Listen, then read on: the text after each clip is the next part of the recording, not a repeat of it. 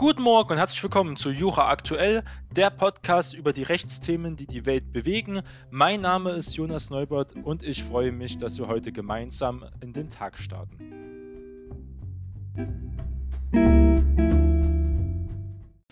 Wir starten diese Sendung mit der Nachricht, dass die Ikone der liberalen US-Justiz verstorben ist, die sogenannte Notorious RPG, genau wie der Raketenwerfer wurde es hier auch genannt, aber das war im Positiven von den meisten Leuten, die sie so witzhaft mit diesen Spitznamen genannt haben, gemeint. Und zwar reden wir hier von Ruth Bader Ginsburg und sie war eine Bastion der Liberalen im obersten Gericht, im Supreme Court der USA. Und das ist unser Startthema in der heutigen Sendung.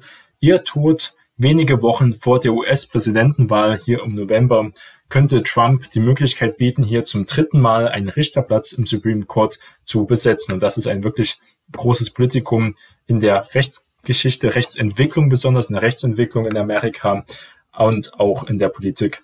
Nach dem Tod der legendären Verfassungsrichterin Ruth Bader Ginsburg zeichnet sich ein erbitterter politischer Kampf um die Nachbesetzung eines Schlüsselposten zum US-Justizsystem hier ab.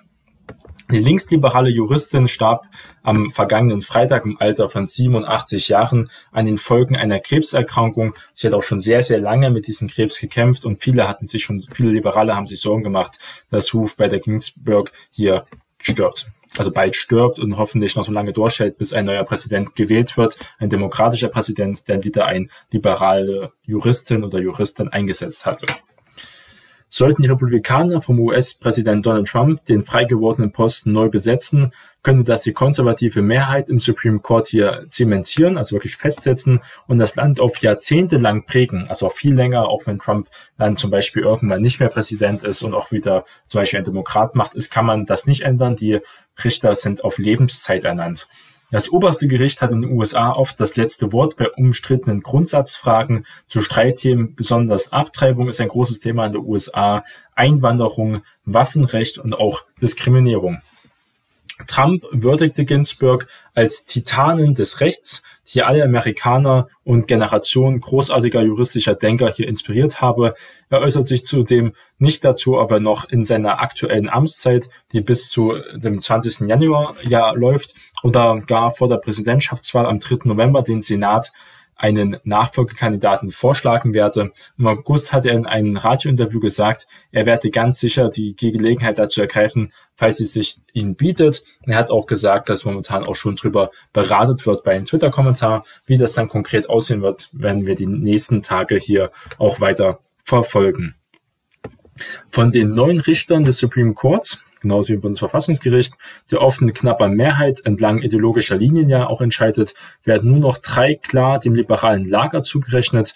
Ginsburg galt als prominenteste Vertreterin des liberalen Flügels. Sie war in diesem Jahr mehrfach kurzzeitig im Krankenhaus behandelt worden, als ihr Gesundheitszustand war schon längere Zeit sehr kritisch und sie hat lange gekämpft, um hier wirklich noch weiter als Richter aktiv zu sein.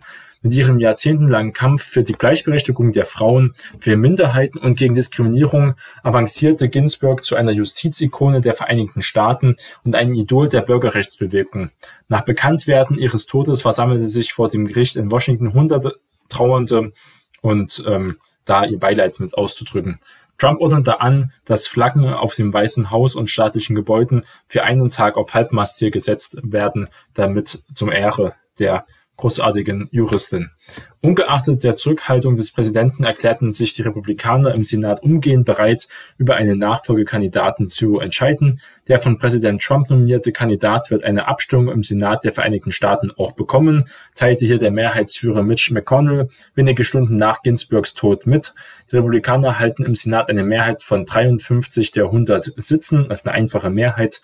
Einige republikanische Senatoren wie Mitt Romney und Lisa Murkowski gelten dabei als mögliche Abweicher. Aber dann zwei Abweicher heißt immer noch mit 51 Leuten die Mehrheit. Das heißt, hier der Senat könnte auf jeden Fall einen neuen Richter ernennen. Die Demokraten fordern mit Nachdruck die Nachfolge Ginsburgs erst in der nächsten Präsidentenamtszeit zu regeln. Sie hoffen also, dass hier Joe Biden Präsident wird ohne Zweifel sollten die Wähler den Präsidenten aussuchen und der Präsident sollte den Richter dem Senat vorschlagen, sagte hier Trumps Herausforderer Joe Biden auch dazu. Die Präsidentenwahl ist, wie gesagt, am 3. November. die Vereidigung des Siegers am 20. Januar 2021, wenn die Wahl so regulär stattfinden wird. Im Jahr 2016 hatten die Republikaner unter Mitch McConnell Führung einen von damaligen demokratischen Präsidenten Barack Obama nominierten Supreme Court-Kandidaten im Senat blockiert, auch unter Hinweis auf die anstehende Präsidentenwahl, die damals 2016 ja dann stattgefunden hat.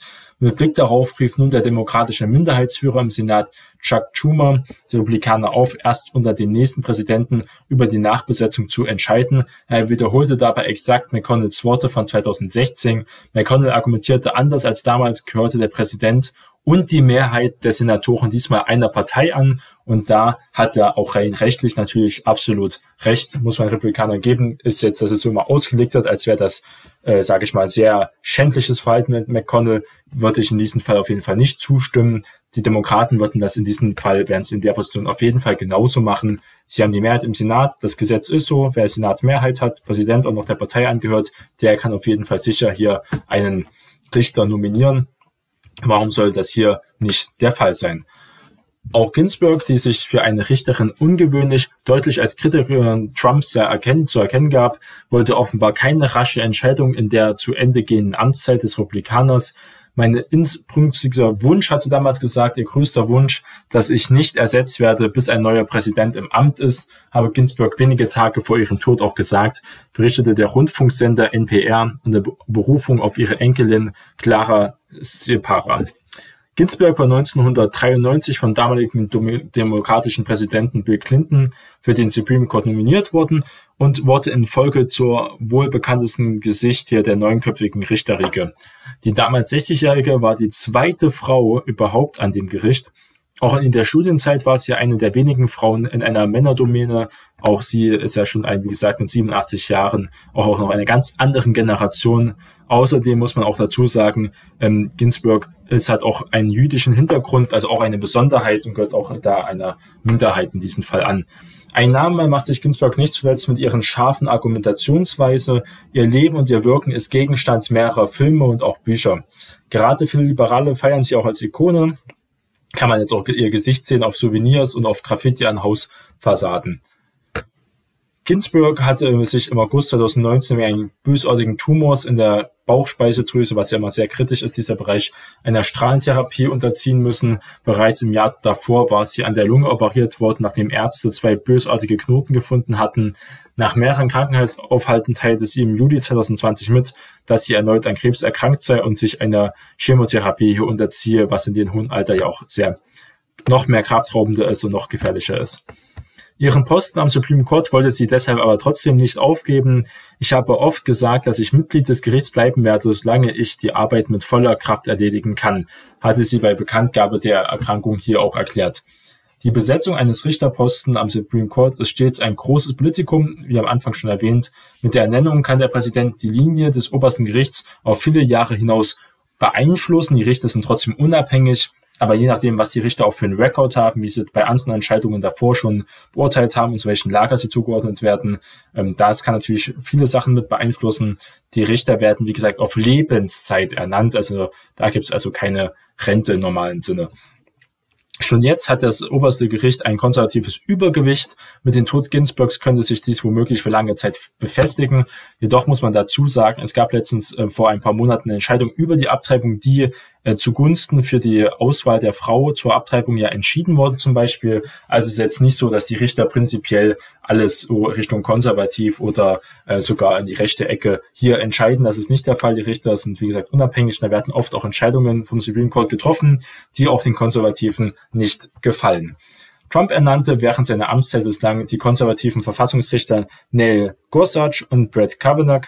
Besonders der berufene äh, Brett Kavanaugh war wegen Vorwürfen sexueller Übergriffe in den 1980er Jahren heftig umstritten. Das war in seiner Studienzeit und trotzdem wurde er knapp mit 50 Stimmen damals gewählt.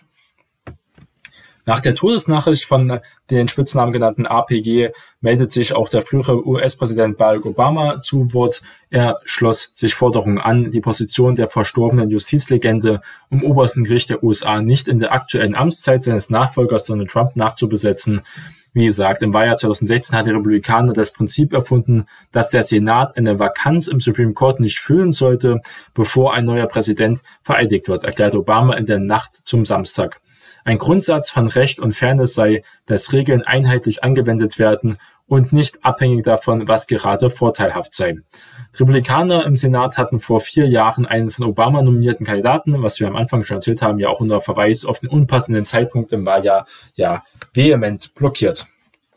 Obama betonte, Entscheidungen des Gerichts würden in den kommenden Jahren bestimmen, ob unsere Wirtschaft fair und unsere Gesellschaft gerecht ist, ob Frauen gleichberechtigt behandeln werden wie Männer oder ob unser Planet überlebt und unsere Demokratie auch weiter bestehen bleibt. Also hat er hier schon sehr drastische Worte gewählt. Deshalb müsse das Verfahren bei der Nachfolgeregelung tadellos sein. Obama würdigte Ginsburg als eine Kriegerin für die Gleichberechtigung der Geschlechter. Sie habe daran geglaubt, dass Gleichheit vor dem Gesetz für jeden Amerikaner gelten müsse. Und wenn einen das dazu noch ein bisschen mehr interessiert, gibt den Film Battle ähm, of the Sexes oder Battle of Sex. Kann man da finden, Ginsburg eingeben. Das ist ein Film auch ähm, als sie, als mit ihrer Lebensgeschichte dazu. Auch ein sehr sehenswerter Film, muss man wirklich sagen. Kommen wir zu unserem deutschen Recht. Und da haben wir eine Entscheidung vom Bundesrat und da haben wir die Wochen davor schon berichtigt, die Regierung über das Verbandssanktionsgesetz ähm, und das soll jetzt abgeändert werden, werden wir also hier also einen Nachtrag dazu bringen. Kurz vor dem Wochenende traf sich dann der Bundesrat einige wichtige Entscheidungen, die berichten wir jetzt. Er hat das umstrittene Verbandssanktionsgesetz zwar nicht abgelehnt, aber Kritik daran geäußert und Gesetz gebilligt, um die Corona-Auswirkungen abzufedern und nun gucken wir uns das im Detail an. In einer Sitzung am den vergangenen Freitag hat sich der Bundesrat unter anderem mit dem geplanten Verbandssanktionsgesetz hier beschäftigt. Bereits der Regierungsentwurf des Gesetzes zur Stärkung der Integrität der Wirtschaft dieses Jahr, so der offizielle Name ja, hatte viel Kritik nach sich gezogen. Der Bundesrat hat nun ebenfalls auf Änderungs- und Streichungsbedarf hingewiesen, auch wenn die von zwei Fachausschüssen vorgeschlagenen Generalablehnungen nicht die erforderliche absolute Mehrheit fand, wo die CDU sich auch stark gemacht hat zum Beispiel. Das geplante Gesetz soll die Haftung von Unternehmen regeln und erstmals auch eine eigenständige Grundlage hier für Sanktionen von Konzernen einführen. Dadurch soll die Integrität der Wirtschaft gestärkt und Wirtschaftskriminalität ja wirklich wirksam bekämpft werden, was ja auch nach dem Wirecard-System ja ein sehr äh, vorteilhaft wäre. Dieser unter anderem durch hohe Geldbußen von bis zu 10 Millionen Euro erreicht werden. Der Bundesrat weist darauf hin, dass kleine und mittlere Unternehmen mit den Anforderungen hier überfordert sein könnten und bittet die Bundesregierung um Prüfungen, ob diese Sanktionen verhältnismäßig ausgestaltet sind. Außerdem müsse man eine Überlastung der Justiz hier auch vermeiden. Dazu soll die Bundesregierung den verfahrensrechtlichen Teil des Entwurfs grundsätzlich überarbeiten. Der Bundesrat hat sich in seiner Sitzung außerdem mit der Reform der Straßenverkehrsordnung-Novelle vom 20. April 2020 befasst. Diese hatte das Zitiergebot nicht beachtet und wurde teilweise außer Vollzug gesetzt. Die Fachausschüsse hatten vorgeschlagen, die Verordnung mit unverändertem Inhalt noch einmal neu zu erlassen oder bei einem Neuerlass nur Fahrverbote für Geschwindigkeitsüberschreitungen von mehr als 21 Stundenkilometer an Gefahrenstellen vorzusehen. Beide Vorschläge fanden im Plenum nicht die erforderliche absolute Mehrheit und wurden dann erstmal abgelehnt. Beim Datenschutz ist man sich hingegen einig geworden und ließ ein Gesetz zur E-Patientenakte hier passieren. Die künftigen elektronischen Patientenakten sollen demnach schrittweise mehr Funktionen bekommen. Neben Arztbefunden und Röntgenbilder sollen ab 2022 auch der Impfausweis, der Mutterpass und das gelbe äh, Untersuchungsheft für Kinder und das Zahnbonusheft digital gespeichert werden können. Willkommen im 21. Jahrhundert dazu. Zugleich werden mit dem Beschluss zum Start zunächst abgespeckte Regeln für den Zugriff auf gespeicherte Daten auch gebilligt, die vom Datenschützern sehr kritisiert wurden. Das weite Zugriffsrecht auf die Daten wird insbesondere vom Bundesdatenschutzbeauftragten Ulrich Kelber hier stark beanstandet und da gibt es auch noch viel Diskussionsbedarf. Also Vorratsdatenspeicherung, kommen wir gleich weiter zum Datenschutz im Kampf gegen Kindesmissbrauch, ein sehr ernstes Thema. Die Nutzung der Vorratsdaten, Vorratsdatenspeicherung ist derzeit ja ausgesetzt, weil unter anderem der EuGH darüber noch entscheiden muss. Der Deutsche Richterbund fordert nun eine rechtssichere Regelung, zum, um Kinder hier auch besser zu schützen. Im Kampf gegen Kindesmissbrauch hat der Deutsche Richterbund, DRB abgekürzt, die Wiedereinführung der umstrittenen Vorratsdatenspeicherung auch gefordert. Der Rechtsstaat ist gefordert, Kinder bestmöglich vor Gewalt und Missbrauch auch hier zu schützen, sagte DRB-Bundesgeschäftsführer Sven Rebin der neuen Osnabrücker Zeitung am Freitag. Zwar wolle die Regierung die Ermittlungsbefugnisse effizienter gestalten, es braucht aber auch rechtssichere Neuregelungen für die ausgesetzte Verkehrsdatenspeicherung. Ohne eine weitere Regelung, zumindest Speicherfristen, ist die Bekämpfung von sexueller Gewalt gegen Kinder ganz erheblich erschwert. Bei der Vorratsdatenspeicherung werden Anbieter gesetzlich verpflichtet, die Telefon- und Internetverbindungsdaten der Nutzer hier zu sichern, so dass Ermittler dann später darauf zugreifen können und die Daten also nutzen können, um den Verlauf wiederherzustellen zum Beispiel und dann auch die Leute anklagen zu können und auch zu bestrafen können. Ihre Nutzung ist derzeit, wie gesagt, ausgesetzt, weil Entscheidungen unter anderem des Europäischen Gerichtshofs hier dazu noch ausstehen. Auf Antrag von Mecklenburg-Vorpommern soll der Bundesrat die Bundesregierung an den vergangenen Freitag aber bereits auffordern, schon vor dem Urteil die Einführung einer verfassungsrechtlichen und europarechtskonformen Mindestspeicherungspflicht vorzubereiten, die Identifizierung von Personen im Internet im Kampf gegen Kinderpornografie und rechtsextremistischen Straftaten scheitern zu häufig an der Realität, heißt es hier weiter in den Entschlussantrag zum Beispiel.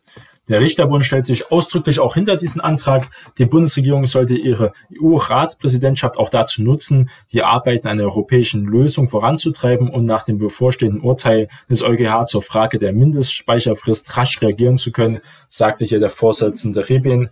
Ein Zugriff auf die Datenspuren Verdächtiger kann gerade in Fällen von Kindermissbrauch wirklich weiterhelfen, Täternetzwerke schneller aufzudecken und fortgesetzten Missbrauch zu verhindern, der ja wirklich oft dort online stattfindet und ja richtige kinderpornografische Ringe ja online gibt. Bereits Mitte Juni hatten die Innenminister von Bund und Ländern sich ja für Vorratsansprechungen im Kampf gegen besonders Kindesmissbrauch hier ausgesprochen. Über das Thema wird seit Jahren ja vor allem mit Blick auf den Datenschutz äh, stark gestritten. Der EuGH hatte 2016 ja entschieden, dass eine allgemeine und eine unterschiedslose Speicherung von Telefon- und Internetverbindungen mit EU-Recht hier nicht vereinbar ist. Deswegen wurde sie damals kassiert und abgeändert. Und jetzt ist die Frage, ob das in dem Fall wirklich auf Kindermissbrauch bezogen hier dann möglich wäre. Wir haben noch mal einen bisschen kurioseren Fall und zwar geht es hier um den gutgläubigen Erwerb. Den kennen alle Erstsemester auf jeden Fall dieses Thema. Um was geht es hier? Und es geht um einen Autohändler, die ihre Fahrzeuge ja zu unbegleiteten Probefahrten ohne Überwachung herausgeben, gehen ja ein sehr hohes Risiko prinzipiell ein. Wird das Fahrzeug nicht zurückgebracht, ist gutgläubiger Erwerb durch einen Dritten möglich. Sehr interessantes Urteil. Das hat der BGH nämlich jetzt kürzlich entschieden. Das gucken wir uns mal genauer an. Ist eine Sache abhanden gekommen, kann sie nicht gutgläubig er, äh, erworben werden. Das sagt der Paragraph 935 BGB. Wann man eine Sache aber als abhanden gekommen gilt, hat nun der Bundesgerichtshof, der BGH, im Falle eines unterschlagenen Campingvans klargestellt. Der fünfte Zivilsenat hat entschieden, dass ein Fahrzeug, das einen vermeintlichen Interessenten für eine Probefahrt überlassen worden und von diesen später auch nicht zurückgebracht worden ist, nicht als abhanden gekommen gilt. Entsprechend könnte ein Dritter später einen guten Glauben Eigentum an dieses Fahrzeug also erwerben. So die Richter. Das Urteil kann man selbst nochmal nachlesen. Das ist sehr neu. Es war am 18. September 2020. Aktenzeichen 5ZR 8 von 19. Da kann man es also nochmal nachlesen. In den zu entscheidenden Fall hatte ein vermeintlicher Kunde mit gefälschten Papieren den Wagen für eine einstündige Probefahrt ohne Begleitung ausgeliehen, wie es ja meistens auch der Fall ist bei einer Probefahrt, und ihn anschließend aber nicht mehr zurückgebracht. Die angeblichen Kunden waren dabei zur Probefahrt auf der Grundlage eines Fahrzeugbenutzervertrages, einem Fahrzeugschlüssel, das Fahrtenbuch und ein Fahrzeugscheinheft sowie eine Kopie der Zulassungsbescheinigung Teil 1 ausgehändigt worden. Soweit normal. Eine Familie aus Hessen erwarb den Van dann einige Zeit später gegen Zahlung von 46.500 Euro in Bar und holten diesen ab. Als sie den Wagen auf Zulassungsstelle anmelden wollten, kam ans Licht, dass das Reisemobil zwischenzeitlich als gestohlen gemeldet worden war. Fahrzeugschein und Fahrzeugbrief waren vom vermeintlichen Kunden des Autohauses, der der Familie dann später den Wagen hier weiterverkaufte, professionell gefälscht worden ist. Das klagende Autohaus verlangte vor dem BGH von der Familie die Herausgabe des Wagens sowie des Fahrzeugschlüssels. Die beklagte Familie verlangte im Wege des, der Wiederklage hingegen unter anderem die Herausgabe der Originalzulassungspapiere und auch eines Zweitschlüssels. Und hier die Familie konnte also gutgläubig erwerben und darf den Van behalten. Das ist die Grundentscheidung. Mit einer Entscheidung stellt sich der BGH auf der Seite der Familie zur Begründung für der an Ein Abhandenkommen im Sinne des Paragraph 935 BGB setzte einen unfreiwilligen Besitzverlust voraus. Doch nur weil die Besitzübertragung auf einer Täuschung beruhe, sei sie damit nicht automatisch unfreiwillig. Und das ist hier der entscheidende Punkt. Die Karlsruher Richter sind der Auffassung, dass die Überlassung des Vans zu einer unbegleiteten, auch sonst nicht überwachten Probefahrt für eine gewisse Dauer zu einer Besitzübergabe für den, wenn auch vermeintlichen Kaufinteressenten hier führt es handelt sich entsprechend nicht lediglich um eine Besitzlockerung. Damit sei der Kaufinteressent auch nicht bloß Besitzdiener des Verkäufers gemäß 855 BGB, denn es fehle an den erforderlichen sozialen und vergleichbaren Abhängigkeitsverhältnissen, die hier nicht in der Form vorliegen. Dieser Auffassung stehe auch nicht entgegen, dass der angebliche Käufer bei der Probefahrt den Vorgaben des Verkäufers unterworfen war, mit der freiwilligen, sag ich mal, durch diese freiwillige Überlassung des Fahrzeugs zu einer Probefahrt aber das Autohaus den Besitz an den Fahrzeug ja verloren. Wird es daraufhin nicht zurückgegeben, stellt dies nach Auffassung des BGH kein Abhandenkommen dar, weswegen die Familie entsprechend auch gutgläubig erwerben konnte. Mit seiner Entscheidung stellte der BGH den vorausgegangenen Urteil des Landesgerichts Marburg im Wesentlichen wieder her. Das kann man auch nachlesen, natürlich, das Urteil vom Landesgericht. Und das Urteil ist vom 25. April 2018, so lange läuft das schon, Aktenzeichen 1 Uhr 158 von 17. Dieses hatte das Campingmodell zunächst der Familie zugesprochen, weil das Autohaus bei der Probefahrt einen Mitarbeiter hätte mitschicken müssen oder das Auto mit einem Ortungssystem hätte auch ausstatten müssen, um daraufhin von einer Abhandenkommen sprechen zu können. An, nach der Ansicht des Oberlandesgerichts Frankfurt hatte sich das Autohaus dagegen ausreichend abgesichert, also wieder gegenteilige Aussagen. Landgericht haben erstmal die Familie gewonnen, OLG ist es dann so das Autohaus das äh, sagt, gewonnen hat von Frankfurt, weil sie ja ab, ausreichend abgesichert sind. Die Begründung kann man hier nachlesen im Aktenzeichen 15 Uhr 84 von 18. So habe der Händler gewissenhaft die Personalien geprüft und auch die Zulassungsbescheinigung einbehalten, was die Frankfurter Richter später für ein Abhandenkommen hier ausreichend ließen. Dann nach ging es zum BGH und da hat die Familie jetzt also endgültig erstmal Recht bekommen. Da ein sehr interessanter, aber auch wieder kurioser Fall sieht man, dass es immer neue Gesetzesnachrichten geben wird. Also der Podcast wird hier noch sehr, sehr lange gehen. Ab 2021 haben wir hier ein neues Thema. Ist es so, dass wir hier eine Reform von der Kfz-Steuer haben. Das werden wir jetzt auch mal besprechen. Und zwar geht es darum, dass dann für neue Autos mit hohem Spritverbrauch die Kfz-Steuer hier steigt. Dies beschloss der Bundestag am 17.09., also auch vor kurzem erst. Bereits zugelassene Autos sind hier davon noch nicht betroffen. Die Kraftfahrzeugsteuer wird künftig stärker daran ausgerichtet, wie viel CO2 ein Fahrzeug ausstößt. Das ist also hier die besondere Reform. Die CO2-Komponente wird gegenüber dem Hubraum stärker gewichtet. Umweltschützer und die Grünen kritisieren dabei, die Reform bringe dem Klimaschutz nur sehr wenig. Gucken wir uns diese Reform im Abschluss der Sendung noch ein bisschen genauer an. Und hier, das Ziel ist eigentlich, die Anreize für E-Autos auch zu stärken. Zur Reform gehört auch, dass die bereits geltende Kfz-Steuer äh, hier für reine Elektrofahrzeuge bis zum 31.12.2025, also noch um weitere drei Jahre, ähm, weitere fünf Jahre verlängert wird. Soll bis längstens Ende 2030 andauern. Also ein ganz schön großer Zeitraum. Sieht man, wie wichtig hier wirklich ähm, die Umwechslung von der normalen Mobilität in diese E-Mobilität geht. Um Klimaziele zu erreichen, müssen im Verkehr Emissionen hier auch gesenkt werden. Dazu muss man ja auch sagen, dass jetzt die EU-Kommission unter äh, Ursula von der Leyen ja wieder die Klimaziele auch noch verschärft hat und das immer mehr die Autobauer an die Bredouille bringt, wirklich auch E-Fahrzeuge zu verkaufen. Und das könnte hier wirklich ein kleiner Anreiz dafür sein. Zwar steigen auch durch höhere staatliche Kaufzuschüsse die Neuzulassungen von E-Autos, sie liegen aber immer noch auf einem niedrigen Niveau, muss man wirklich sagen. Die Bundesregierung betonte, die Reform diene dem Klimaschutz. Zugleich sollen aber solch die Mobilität bezahlbar bleiben. Bei der Kfz-Steuer handelt es sich um eine Bundessteuer. So bringt den Bund pro Jahr rund 9 Milliarden Euro ein. Man könnte auch auf Neudeutsch sagen, eine Lufthansa-Rettung. Momentan vielleicht wird die Lufthansa-Rettung noch um einiges teurer als nur die 9 Milliarden. Kritik kam vom Umweltschützern und den Grünen. Die Grünen-Fraktionsvorsitzende Oliver Kriechner sagt der deutschen Presseagentur, mit ihrer dürftigen Reform wird die Bundesregierung den Umstieg auf die saubere E-Autos und sparsame Pkw kaum beschleunigen. Eine Studie des Forums Ökologisch-Soziale Marktwirtschaft im Auftrag der Grünen Bundestagsfraktion kommt zum Ergebnis, die von der Bundesregierung geplante Reform sei zu wenig ambitioniert, um eine deutliche Lenkungswirkung hier wirklich zu entfalten. Durchschnittlich verteuert sich der Kfz-Steuer pro Jahr um etwa 16 Euro. Bei vielen Autos ändert sich gar nichts. Deutschland habe im europäischen Vergleich geringe CO2-basierte Kfz-Steuern, zugleich aber stießen Neuwagen in Deutschland mit am meisten CO2 in ganz Europa aus. Der Verkehrsexperte des Bundes für Umwelt und Naturschutz von Deutschland, auch Bund Abkürzung Jens Hilgenberg, sagte, die Reform sei nicht viel als Aktionismus, Anreize zum Kauf von emissionsärmeren oder gar sogenannten lokal emissionsfreien Fahrzeugen statt hochemittierte Karossen gibt es hier kaum. Die Fahren von, das Fahren von Autos mit hohem Spritverbrauch muss aber deutlich teurer und auch deutlich unattraktiver hier werden, damit wirklich hier ein Anreiz für eine andere und eine alternative Mobilität gegeben wird. Wenn es die Bundesregierung mit dem Klimaschutz wirklich ernst meint, muss das passieren nach dem Bund. Auch der ADAC-Verkehrspräsident Gerhard Hildebrandt erklärte, die aktuelle Reform könnte nur ein erster Schritt sein. Perspektivisch müssen wir die Kfz-Steuer konsequent und vollständig am CO2-Ausstoß ausrichten, also auch ein klares Bekenntnis zu einer stärkeren Reform und eine optionelle Lenkungswirkung zu wirklich zu erzielen.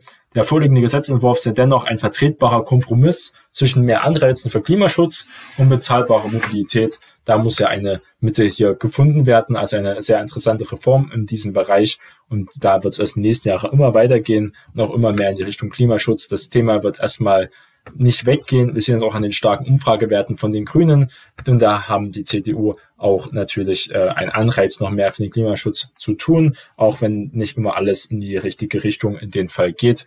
Und da werden wir dann nächstes Jahr bestimmt nochmal zur Bundestagswahl vor den Wahlen nochmal viele neue Forderungen und Ideen von allen Parteien in diesem Bereich hier hören. Und wenn Sie weiter von uns hören möchten, da freuen wir uns über jede Unterstützung, der dieser Podcast bekommen kann. Und da kann man in die Beschreibung reingucken. Da haben wir einen Spendenlink installiert für jeden, der uns freiwillig unterstützen möchte. Vielen Dank. Vielen Dank fürs Zuhören. Wir hören uns am Freitag wieder. Bis dahin, ich freue mich, Ihr Jonas Neubert.